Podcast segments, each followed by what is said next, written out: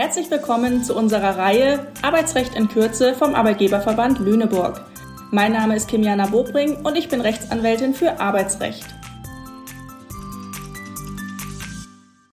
Heute berichte ich über ein interessantes Urteil des LAG Niedersachsen vom 11. Mai 2023 zum Thema Befristung mit dem Sachgrund Vertretung.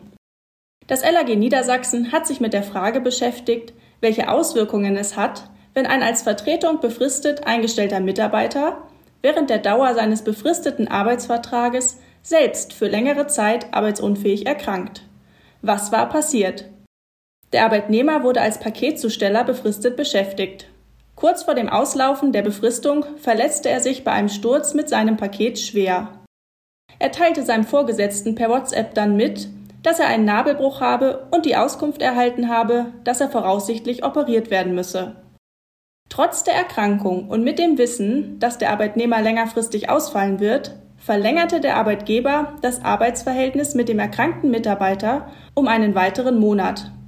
Sachgrund für die Befristung war die Urlaubsvertretung für mehrere Kollegen. Und da stellt sich die entscheidende Frage, ist eine befristete Urlaubsvertretung möglich, wenn der Arbeitgeber weiß, dass der Arbeitnehmer längerfristig krank ist?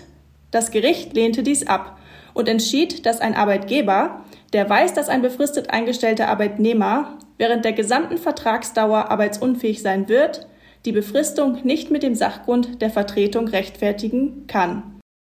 Es beurteilte die Befristung daher als unwirksam, das Arbeitsverhältnis somit als unbefristet fortbestehend. Für den Sachgrund der Vertretung müssen zwei Voraussetzungen vorliegen.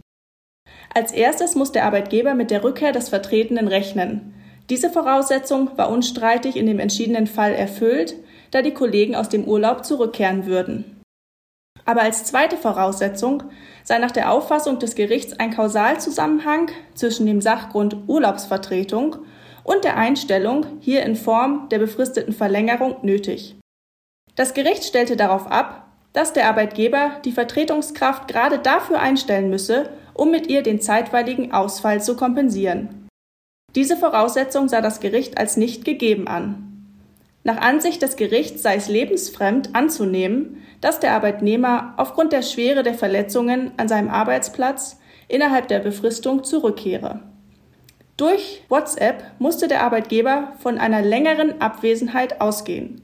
Die Befristung sei nach der Entscheidung des Gerichts daher völlig sinnlos, da der befristet beschäftigte Mitarbeiter die Vertretung nicht einmal ansatzweise erfüllen könne. Somit war die streitgegenständliche Befristung rechtswidrig und hat das Arbeitsverhältnis nicht beendet. Die weitere Entwicklung der Rechtsprechung zu dieser Frage bleibt abzuwarten.